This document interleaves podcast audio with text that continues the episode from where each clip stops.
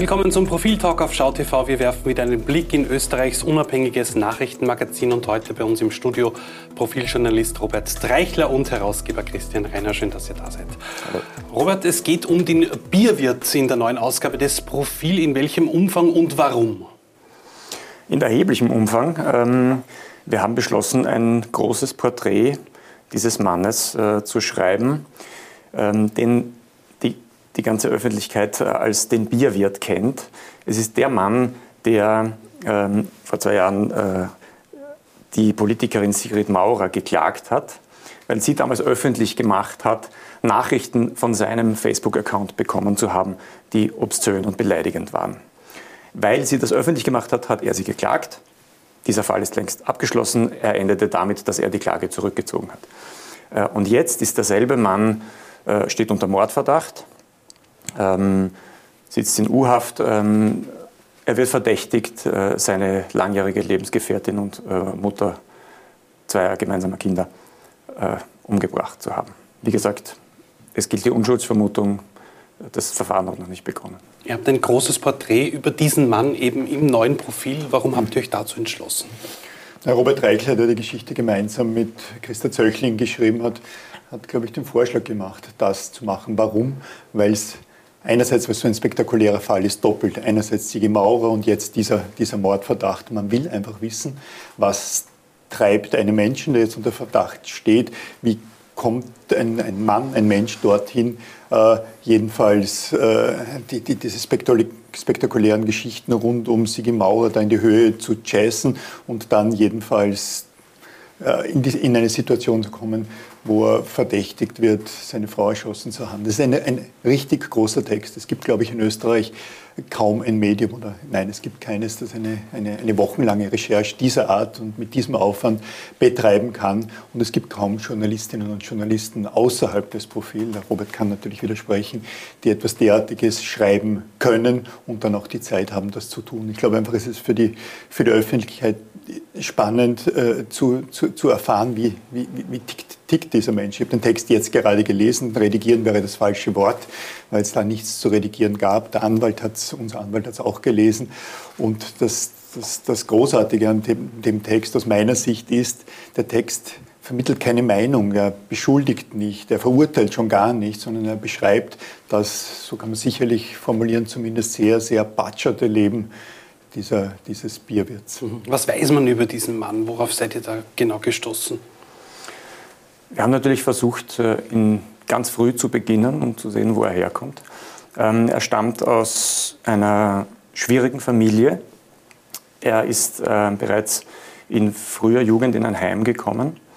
Ähm, er hat äh, also er ist gemeinsam mit einem seiner Geschwister, mit seinem älteren Bruder ins Heim gekommen. Die jüngeren Geschwister sind bei, der, bei den Eltern verblieben. Es scheint da ein Problem gegeben zu haben, welches genau ist, steht nicht in der Geschichte. Ähm, dann war er im Heim und ist dort gemeinsam mit seinem Bruder zu irgendwie zu so einer Art äh, Anführer geworden. Also er war ein, ein, ein abgebrühter Junge. Mhm. Ähm, wir wissen vieles, weil äh, wir mit einem, einem, einem, seiner besten Freunde sehr lange gesprochen haben. Und äh, dieser Freund hat den Bierwirt, äh, der sich Ali nennt. Der hat den Ali kennengelernt, als er selbst äh, 16 war und Ali war 19. Das heißt, von da an kannte der den bis jetzt. Also konnte man sehr viel erfahren. Der hat äh, sehr ausführlich über ihn gesprochen. Und er beschreibt, wie äh, dieser Bierwirt, der damals natürlich nicht Bierwirt war, immer so an der, an der, an der Grenze der Legalität Geschäfte gemacht hat und, und irgendwie so seine, sein, sein Talent dafür, ähm, kleine, kleine Gaunereien, wenn man so will, äh, durchzuführen, äh, genutzt hat, um einfach immer Geld zu haben und auch in der Klick der, der Angesehene zu sein. Und das hat über, über viele Jahre funktioniert. Er hat einige äh, Vorstrafen ausgefasst ähm, und hatte dann aber eine Phase von fast zehn Jahren, wo er dann keine Vorstrafe mehr hatte. Und das war die Phase auch, wo er bereits mit der mit seiner Frau, mit seiner Lebensgefährtin zusammen war und das erste gemeinsame Kind hatte. Ähm, in dieser Phase hatte er keine Vorstrafen mehr. Da hat er dann auch einen, einen geregelten Job gehabt ähm, Und später kam dann noch ein, ein zweites Kind und dann kam diese Affäre mit, dem, mit seinem Bierlokal. Mhm. Dieses Bierlokal hatte er noch nicht lange. Ähm, das hat er übernommen, auch von einem Freund. Und ähm, eigentlich hat er nach, nach, Aussagen von demjenigen, der das vorher geführt hat, hat er das ganz gut gemacht. Man hat ihm das gar nicht zugetraut, dass er sich so richtig als gewissermaßen Geschäftsmann dort als, äh, in einem ordentlichen Umfeld äh, bewährt. Und offenbar ist ihm das zumindest äh, anfangs ganz gut gelungen, bis es dann zu dieser, zu dieser Angelegenheit kam, und er die Frau Maurer geklagt hat. Mhm. Kann man sagen, dass er durch seine Kindheit schon so gezeichnet war, dass ein, ein, eine Eskalation quasi irgendwann mal in seinem Leben vorprogrammiert war?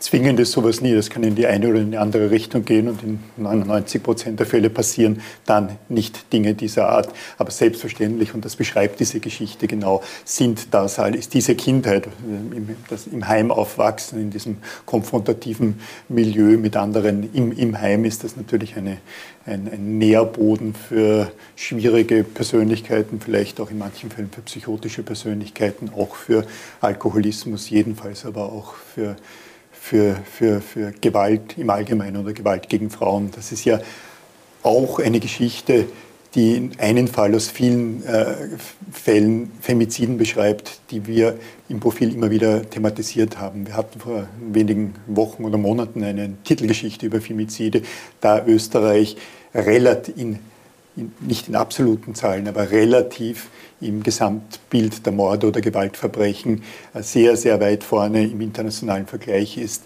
bei äh, Gewaltdelikten gegen Frauen. Und da ist das natürlich ein sehr spezieller Fall, vielleicht nicht ganz prototypisch, aber vielleicht vieles davon schon beschreibend, wie es, wie es dazu kommt, zumal das ja auch ein, ein, ein Femizid äh, im im äh, Familienumfeld war. Ich sage nochmal dazu, es gilt die Unschuldsvermutung, er ist ein Verdächtiger und er sitzt in Untersuchungshaft, aber der Verdacht ist, dass er eher seine Lebensgefährtin Frau umgebracht hat. Inwiefern ist das auch eine Vorverurteilung der Bevölkerung oder von, von denjenigen, die mit diesem Fall irgendwie schon mal zu tun hatten oder gehört davon haben, schon vorprogrammiert?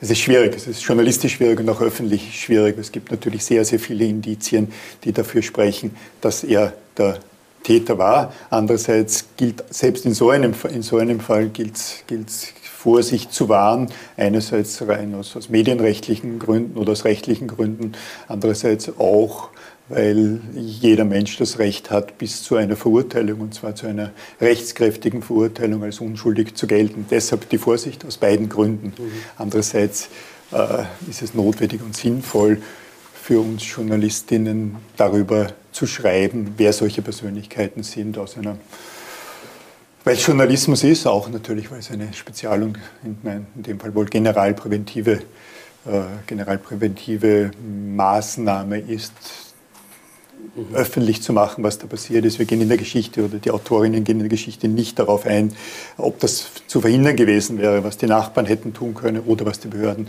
tun hätten können. Das ist nicht Teil dieser Geschichte, aber sicherlich ein Teil davon Überlegungen. Robert, was weiß man denn äh, über den psychischen Zustand dieses Mannes? Was habt ihr da rausbekommen? Wichtig zu sagen ist, es gibt ein, ein Gutachten, das im Moment erstellt wird, ähm, ob Ali, der Bierwirt, zum Zeitpunkt der Tat zurechnungsfähig war. Mhm. Er war schwer alkoholisiert, so viel ist sicher. Und die Frage ist, ob er so stark alkoholisiert war, dass er nicht mehr wusste, was er tat. Das würde ja selbstverständlich auch dann einen Effekt auf die äh, Schuldfähigkeit haben, nämlich dann wäre das äh, auch schlagend und die Unschuldsvermutung würde sich bewahrheiten, nämlich ähm, er könnte nicht wegen Mordes verurteilt werden. Äh, das wissen wir aber noch nicht. Das, Gute, das Gutachten ist noch im, im Laufen. Mhm. Äh, sonst der psychische Zustand, er war jetzt nie, in, soweit wir das wissen, jetzt nie in Behandlung. Man kann über seinen psychischen Zustand sonst äh, nichts sagen. Alkohol hat eine Rolle gespielt in seinem Leben. Das war auch am, am Tag der Tat so. Ähm, ich habe auch mit einem Freund gesprochen, den er am Tag der Tat noch besucht hat, und zwar am Vormittag.